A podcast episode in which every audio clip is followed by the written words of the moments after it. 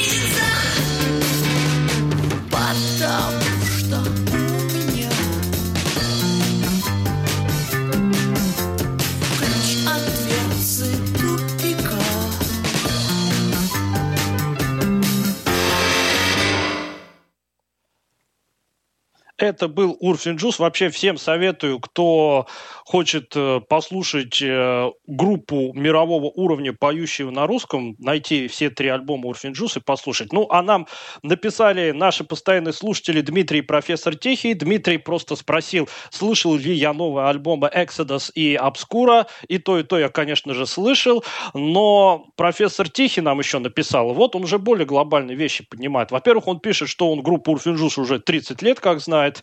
Ну, я, собственно, примерно столько же.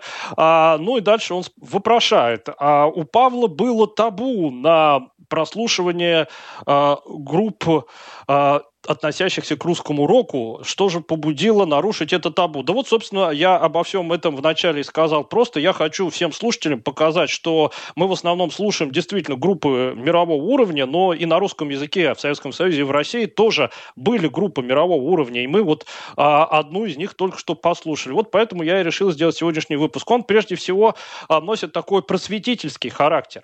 А, вот. э, Ну, а насчет запретов и табу, ну, я просто пользуюсь возможностью, пока у меня есть возможность что-то людям по радио ставить и про что-то рассказывать, что не очень известно, что вы редко услышите на всевозможных наших радио и тому подобных вещах, то вот, пользуясь моментом, я все это ставлю. И сейчас я перехожу к следующей группе. Это моя любимая металлическая группа из России. Называется она «Легион». Вообще, самой известной металлической группой в России, конечно же, является группа «Ария». Однако у меня «Ария» вызывает а, в последние лет 20 э, ну, какое-то отторжение, потому что это всегда был проект более а, такой коммерческий. Еще в 80-е годы а, его собрал один товарищ, который был руководителем вот этого самого ВИА, а, и Валерий Кипелов, он поначалу пел э, Виа Леси песни, ну и так далее. В общем, Ария сразу взяли курс на зарабатывание денег, ну и эту группу, собственно говоря, и э, погубила. Без конца там какие-то конфликты, какие-то ссоры, распри, да и качество музыки у них э,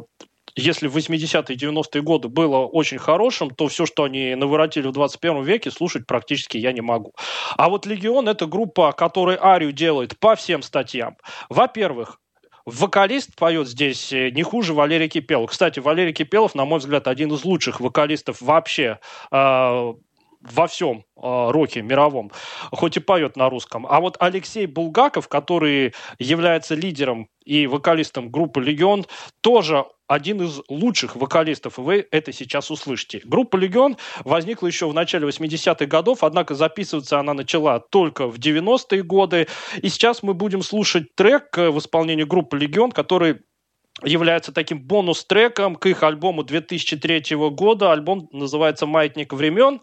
А, но что хочется сказать. А, Группа «Легион», помимо того, что это настоящий мирового уровня power metal, э, все тексты еще на русском, но все тексты — это не просто какие-то слова, а настоящие стихи, которые сочиняют профессиональные поэты. Маргарита Пушкина, Александр Елен а, и тому подобные люди, тоже довольно известные. Так вот, э, и текст, который мы сейчас услышим, это не просто текст к песне, а настоящая поэзия, а, которая еще на высококачественную музыку наложена. Ну, давайте не будем особо откладывать дело в долгий, в долгий ящик, и давайте послушаем группу «Легион», а композиция называется «Листопад 2003».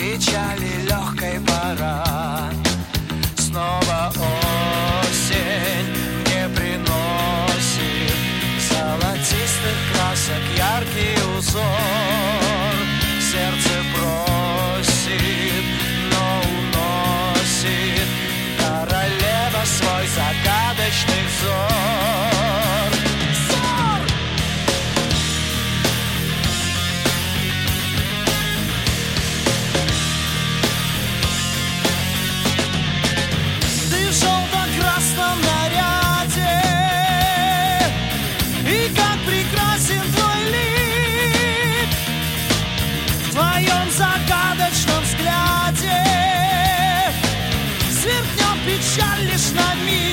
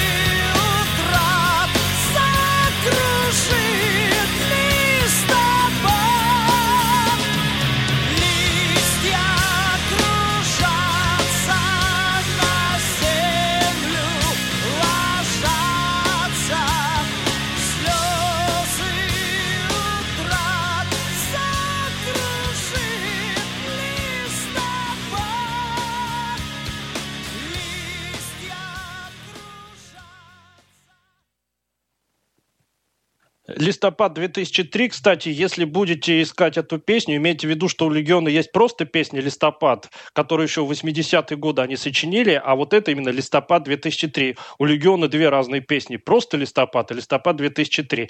Ну, а вообще про Легион можно когда-нибудь отдельную передачу сделать, потому что группа, нас, группа настолько высококлассная, но малоизвестная, ее арии и тому подобные группы очень сильно задвигают. Ну, а мы переходим к тому, о чем писал профессор Тихий. Дело в том, что еще а, в Советском Союзе возникла такая мощная ку- субкультура, как сибирский панк. А, Это прежде всего, конечно же, гражданская оборона и ее идейный вдохновитель Егор Летов, который до самой смерти проживал в городе Омск, а также примкнувшие к нему собратья из Новосибирска, Тюмени и прочих а, близлежащих территорий.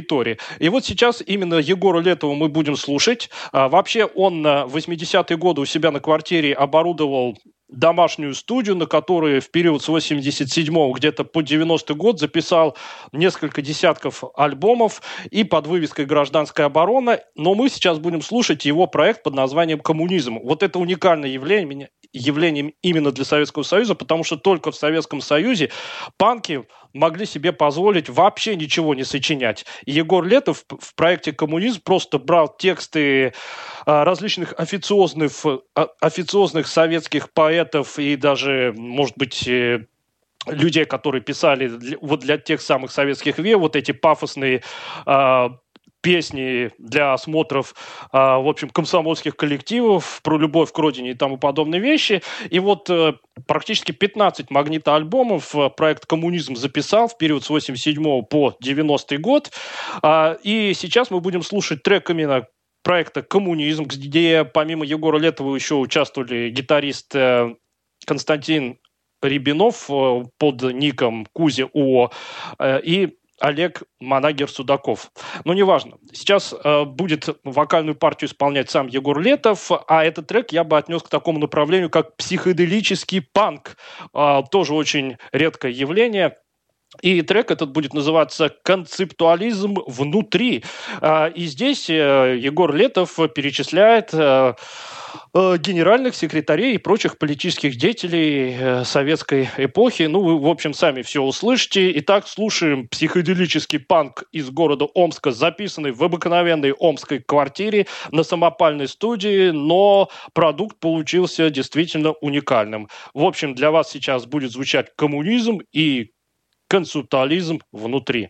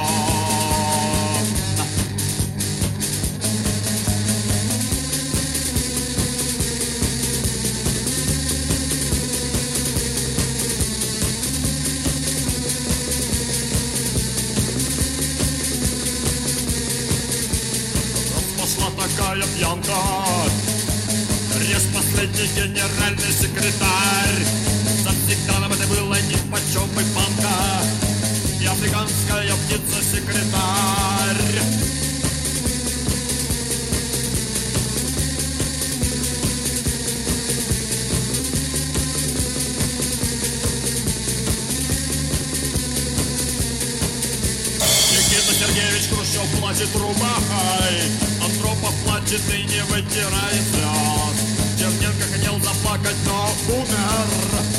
Нам не вынести этих сладостных грез.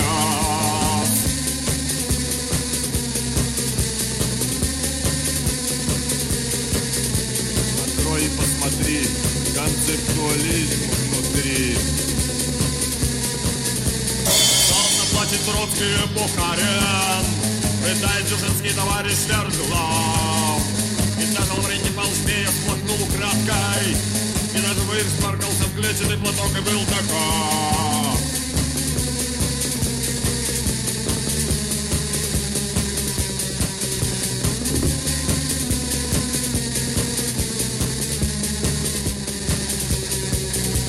Открой и посмотри Концептуализм внутри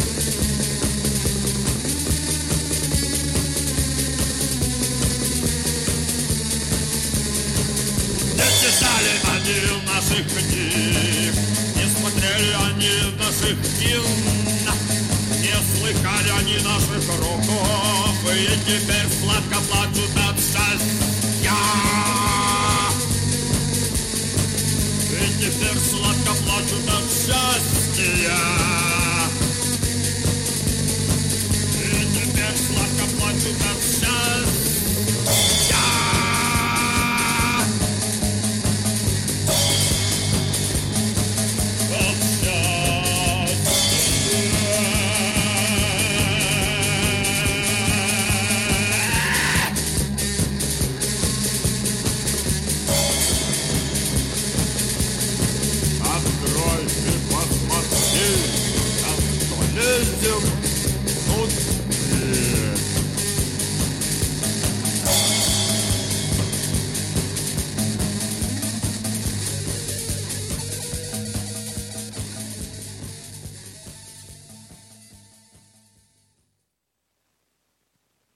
Кстати, Егор Летов э, со своей гражданской обороной был в курсе абсолютно всех мировых панковских тенденций, и гражданская оборона, они панк высочайшего уровня выдавали. Даже в 90-м году у них были хардкоровые композиции, можно их послушать. В общем, гражданская оборона – это действительно самый что ни на есть э, чистейший панк. Ну, а э, я отвечая на вопросы, у меня попросили назвать пять моих лучших, по моему мнению, э, русских групп. Ну, конечно же, Урфинджус раз, Легион два, Аукцион три, Гражданская оборона четыре, ну и, пожалуй, еще можно сюда отнести, ну, вот кого сделать пятым, я сейчас сразу так не назову, ну, не знаю, возможно, тот же аквариум именно 80-х годов, потому что в 80-е годы они играли музыку тоже очень высококлассную. Ну, а мы переходим к следующему номеру нашей программы. Э, мы продолжаем тему уникальных э, коллективов, которые эксплуатируют именно специфику, присущую Советскому Союзу и России. То есть нигде, кроме России, подобной музыки, как пел Егор Летов, э, играть никто бы не додумался. Сейчас мы будем слушать группу из Москвы под названием «Манго Манго». Группа эта играет в таком юмористическом ключе. И вот в 1996 году они выпустили альбом под названием «Щерс и другие». И сейчас я вам хочу представить вашему вниманию композицию, которая так и называется «Щерс». Что сделали Манго Манго и их лидер и идейный вдохновитель Андрей Романов.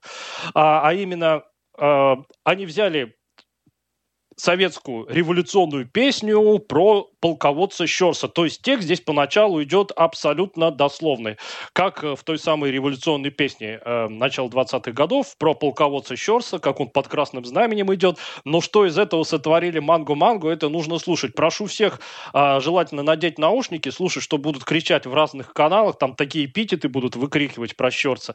В общем, Манго-Манго превратили эту песню в такую плясовую э, на манер европейских э, плясовых песен. Ну, в общем, давайте слушать. Итак, Манго-Манго и песня про Щерса.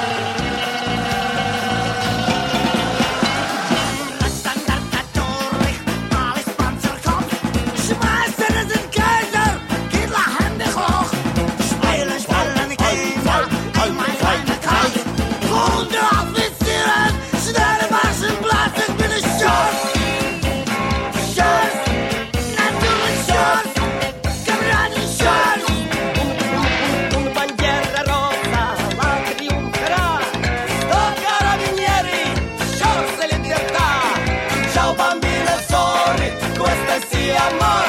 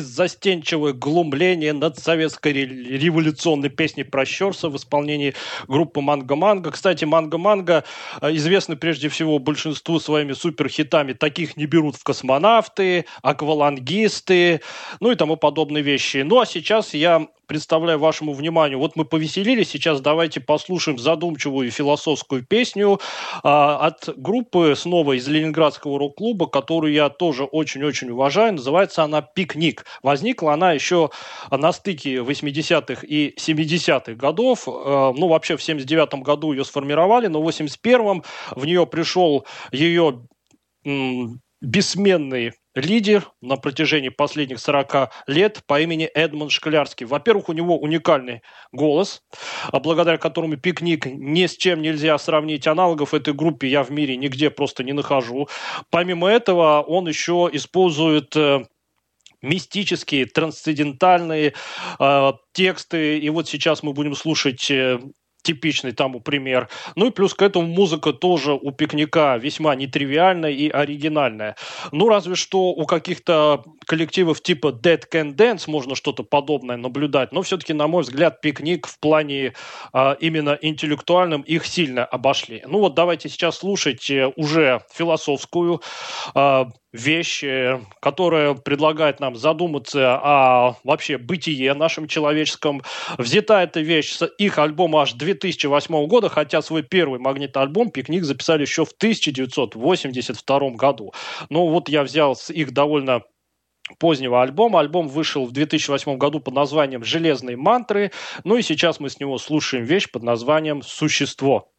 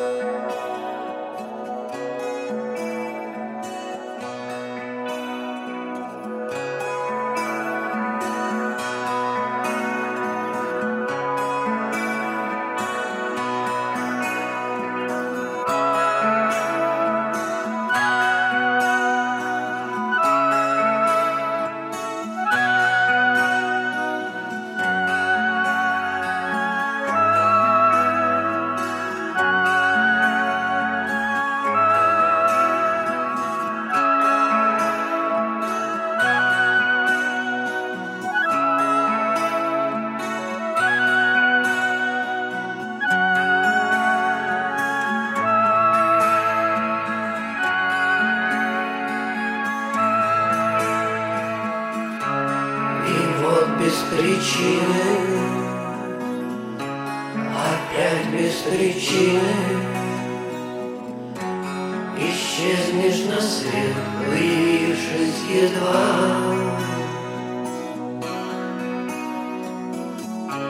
И только песчинка. Ты только песчинка. В руке божества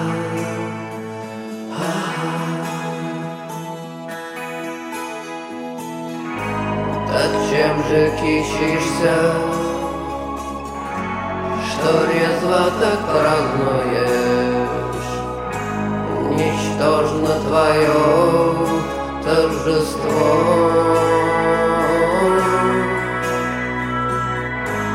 Зачем в этом мире,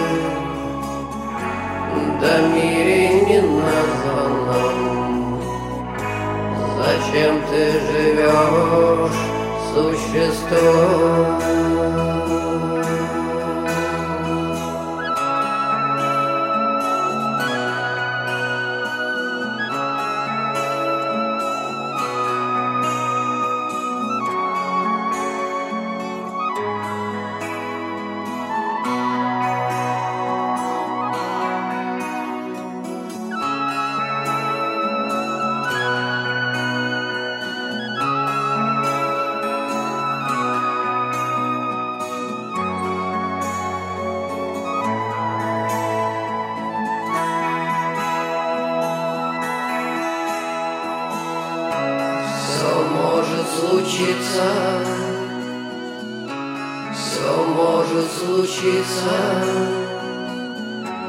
И снова весною очнется листва.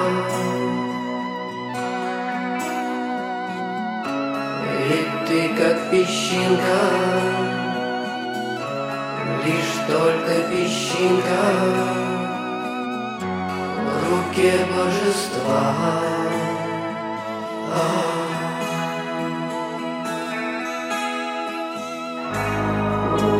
Чем же кичишься, что резво так празднуешь? Ничтожно твое торжество.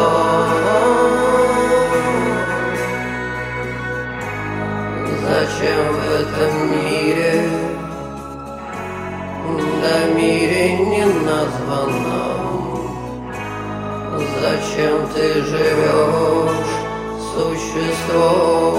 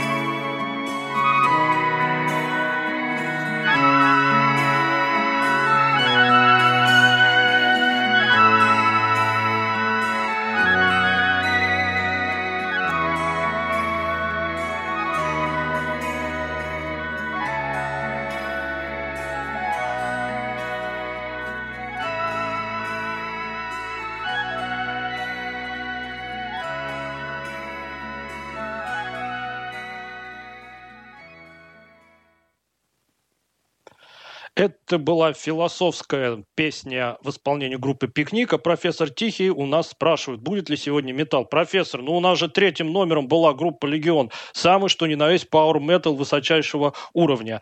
А сейчас мы немножечко взбодримся и послушаем поп-панк на русском языке.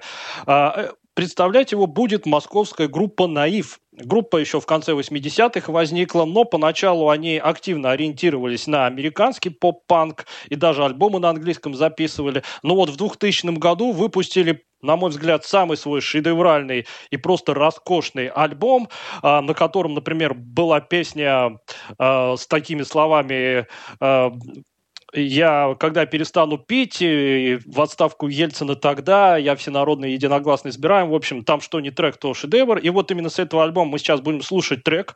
А называется он «Скейтборд». Эм, вообще группа «Наив» э, э, состоял в классическом варианте из четырех человек, э, и ее лидером и вокалистом всегда является Александр Иванов, по прозвищу Чача. Но в этой композиции, которую мы сейчас будем слушать, поет не он, как обычно, а басист Николай Богданов. Просто вещь мне очень-очень нравится, она бодренькая. Вот давайте взбодримся. В общем, в России тоже умеют играть поп-панк мирового уровня. Итак, группа «Наив» и композиция «Скейтборд».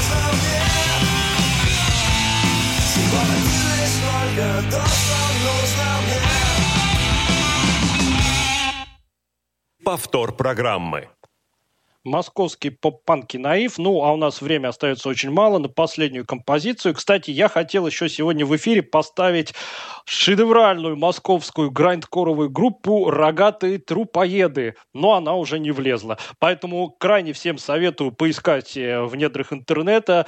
А, Вообще группа просто, на мой взгляд, отличнейшая и отвязнейшая. Ну, а заканчивать мы сегодня будем группой «Автограф». А вообще, эта группа еще в начале 80-х тоже играла прогрессивный рок. И вещь, которую мы сегодня будем закрывать наш выпуск, а она еще была первоначально записана в 1981 году, но я вам поставлю уже перезаписанный вариант 2005 года, просто здесь качество получше. Это снова пример того, что в России могли играть прогрессивный рок. А В группе «Автограф» играли такие знаменитые люди, как гитарист Александр Ситковецкий, вокалист Артур Беркут, который, кстати, несколько альбомов с Ари записал. Ну, правда, Ария с ним потом очень нехорошо обошлась, но это сейчас не важно. В общем, мы сегодня будем с вами прощаться продолжительной и прогрессивной композицией в исполнении группы «Автограф» под названием «Корабль». Ну, а я с вами на этом прощаюсь.